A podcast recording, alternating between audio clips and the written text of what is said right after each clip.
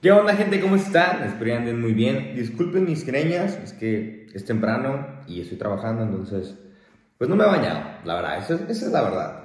Y quisiera compartirles un caso que es muy común en la consulta diaria y me habla una paciente ahorita, la cual me refiere que quiere bajar de peso, que eso, quiere bajar grasa corporal, realmente.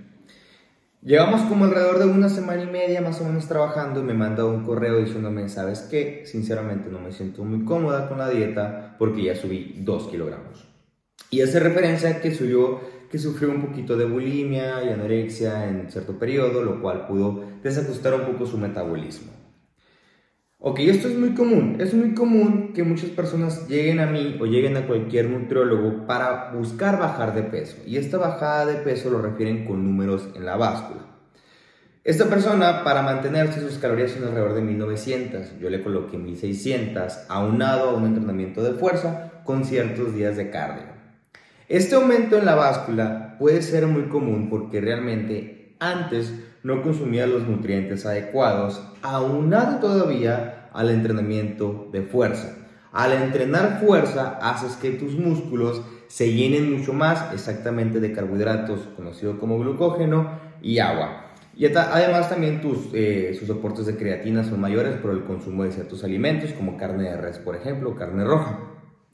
Por lo tanto, estos 2 kilogramos sería muy extraño que fueran exactamente solamente de grasa corporal si estamos haciendo todo adecuadamente. Estamos hablando que estamos con una dieta de 1600 calorías, 300 calorías menos de su mantenimiento y aunado un entrenamiento de fuerza. Por lo tanto, muchas veces estos cambios en la báscula que vemos, 2 kilogramos, 1 kilogramo, alrededor de una semana y media, cuando estamos eh, sin un consumo muy elevado de calorías, y con un, con un entrenamiento también, es muy raro que sea grasa corporal. Vamos a resumir todo esto. ¿A dónde quiero llegar? La báscula como tal sí es un buen referente para hacer cálculos, nada más. Pero no es exactamente una medida exacta para decir si vas progresando. Muchos de mis pacientes que subo diariamente, que veo que subo el antes y el después, a veces pesan más en el después y se ven mucho mejor en el después que en el antes.